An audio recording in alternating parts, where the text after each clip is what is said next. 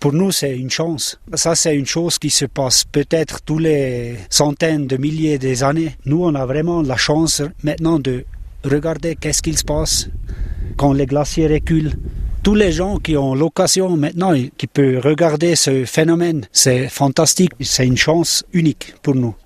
Là, on peut aussi tirer beaucoup, beaucoup des informations pour des autres générations qui viennent. On doit aussi voir le positif. Une chance unique. Monica Koenig, responsable de la communication pour la région d'Aletsch, partage le constat.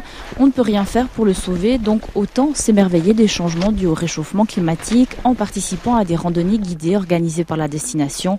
Rien de cynique dans cette démarche selon elle. La fonte des glaciers, le changement climatique, il est là. On peut rien faire, on peut pas euh, changer la situation, mais on peut sensibiliser les gens sur euh, la beauté de la nature et offrir des expériences naturelles euh, et attirer l'attention sur, sur la beauté de la nature. Donc c'est une façon aussi pour vous d'attirer les touristes?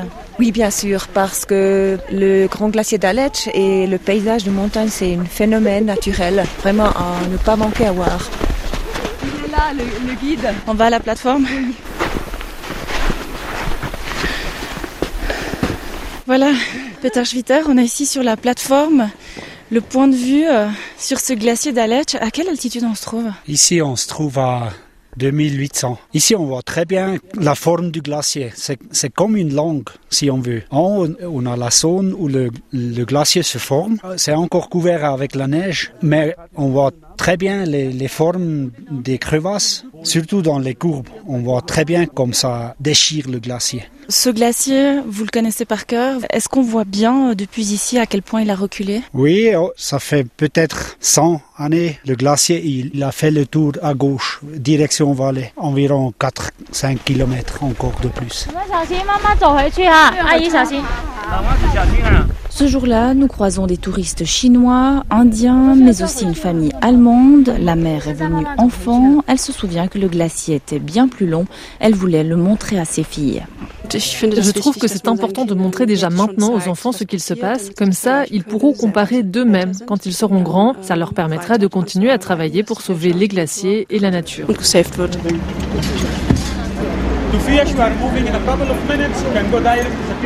Retour au départ du téléphérique, l'anthropologue valaisan Alexandre Savio nous a accompagnés au sommet. Il s'intéresse notamment au changement climatique dans la vallée de Chamonix en France. Ce type de tourisme a un nom, le tourisme de la dernière chance. On peut aussi parler peut-être d'une mise en scène de ce phénomène qui est euh, adressé euh, aux touristes. Les gens sont intrigués par euh, expérimenter ce que c'est que le changement climatique. C'est quand même une forme d'attrait pour quelque chose de morbide, pour quelque chose qui s'en va. On l'a vu avec quelques personnes qu'on a rencontrées. Il y a, aussi cette idée-là, c'est de profiter du paysage avant qu'il ne soit plus là. Plusieurs chercheurs se sont penchés sur ce phénomène-là et sont arrivés à la conclusion qu'il y a beaucoup de gens qui sont attirés par la, la disparition de ces paysages. Et pour ce chercheur, venir voir les glaciers mourir participe de la même tendance qu'aller en Arctique observer un ours polaire sur la banquise qui se réduit comme peau de chagrin.